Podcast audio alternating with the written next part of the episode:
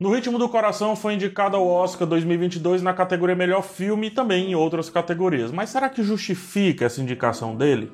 Vamos dar uma olhada lá. O filme, distribuído pela Prime Video, conta a história de Ruby, a única da sua família, da família Rossi, que não é surda. Junto de seu pai, irmão e mãe, Ruby dedica-se aos negócios da família, mas se vê dividida entre ajudá-los no dia a dia do trabalho e o sonho de viver da música, uma vez que ela se mostra aí uma excelente cantora. A direção é de Cyan Hedren, que dirigiu o excelente Telurra, é protagonizado por Emilia Jones e tem no seu elenco o Troy Kotsur, indicado aí ao Oscar de melhor ator. Antes de continuar, deixa eu só te pedir para se inscrever no canal e, se possível, deixar logo um like nesse vídeo. Aproveite também esse vídeo para definir, dizer, informar que todos os vídeos aqui do canal terão legendas daqui para frente, né? Então é só ativar aqui embaixo no YouTube. A cena do concerto lá da Ruby é, ampliou muito a minha percepção de que devemos facilitar a vida alheia, a vida dos outros. No mínimo, no mínimo facilitar. Temos aqui um filme singelo que passeia pelas três personas base ali da Ruby. Sendo assim, os conflitos do filme, eles podem ser no mínimo divididos em três partes. Existem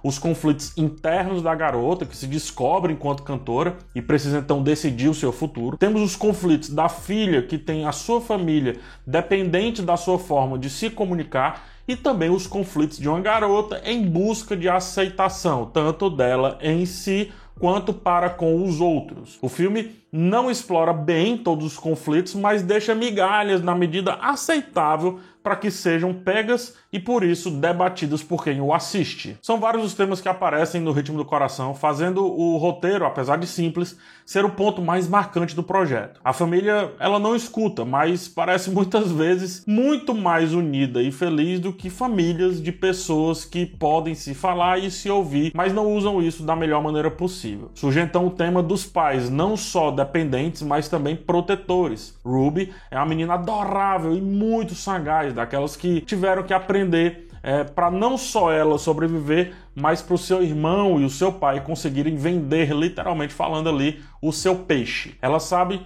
tudo dos pais do irmão, ela sabe que o pai fuma maconha, sabe quando os pais estão transando, sabe das dores do irmão e sabe da sua utilidade naquele cenário. Como eu disse, né, famílias que se comunicam com mais facilidade não conseguem se comunicar tão bem quanto a família de Ruby, e esse é um bom tema aqui do filme. Em um diálogo entre filha e mãe, Ruby descobre que a sua mãe preferia que ela fosse surda também, porque temia que se ela não fosse surda, isso as afastasse, ou seja, que ela não fosse uma grande amiga da filha. O diálogo entrega não só o tema da superproteção, como uma semiótica poderosa de como aquele que teoricamente é diferente só se vê ou se faz diferente se for colocado em um contexto. Ruby é a diferente em sua família e por isso tem atribuições até mais pesadas do que os demais ali ao seu redor. Ao mesmo tempo que na sociedade ela também é diferente, pois não tem a mesma vida de que os seus colegas levam. Ela tem mais obrigações, ela tem menos tempo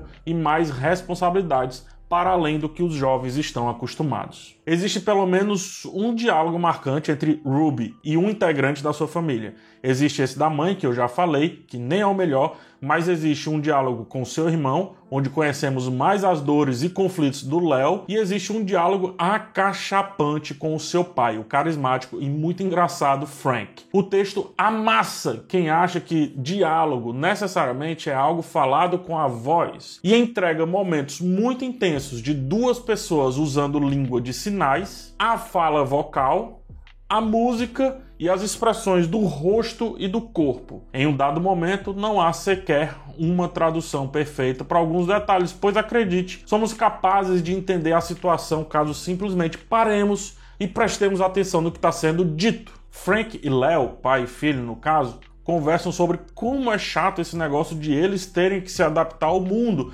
quando na verdade faz muito mais sentido e é muito mais simples o mundo se adaptar a eles. E esse é o tema mais caro de todos encontrados aqui no filme.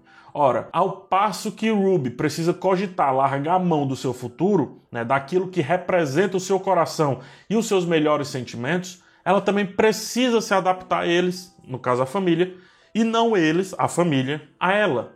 Ruby está o tempo todo criando um vínculo deles para com o mundo que simplesmente não quer entendê-los porque não quer se esforçar para tal. A partir desse diálogo de Frank e Léo debatendo sobre como o mundo os trata, demonstra como eles esqueciam que talvez eles também tivessem que se adaptar aos desejos da integrante mais nova da sua família, a minoria daquele contexto específico. Ruby fala não só pela voz, mas pelo sentimento da música e da arte.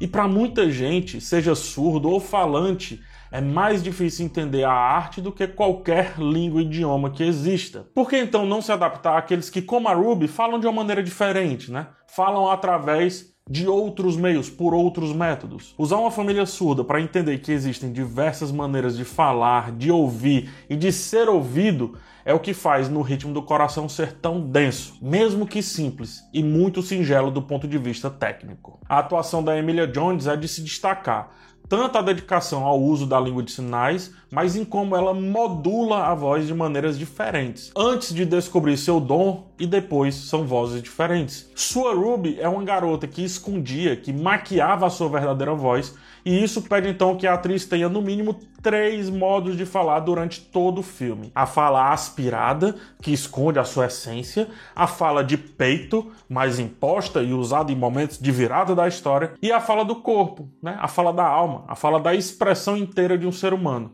bem como também a fala pronunciada a partir das cordas vocais e também a fala desenhada com o corpo e com o coração. E é por isso que ela faz uma grande atuação nesse filme. Nada no ritmo do coração é mais marcante do que o seu texto, texto que escreve reto por linhas igualmente retas, mas nos convida a entortar essas linhas a partir dos subtemas que deixa solto durante a narrativa, como por exemplo a relação de aluno e escola, a relação filho e pais, irmão e irmã, o que de fato é ser diferente, a proteção dos pais e o real motivo para que nascemos. Frank ele fala que só sabe fazer isso, ou seja, só sabe pescar, né, se referindo à atividade dele, o que não é verdade e isso é provado. Nunca somos uma coisa só, somos muitos. Mas é preciso abrir o ouvido, abrir os olhos, abrir a alma, a percepção, o corpo, as ideias para aceitar as várias formas que a vida se comunica com a gente. Não existe só uma forma de se comunicar, não existe uma forma só de viver a vida. Existem várias, mas é preciso estar muito atento, muito ligado e muito aberto.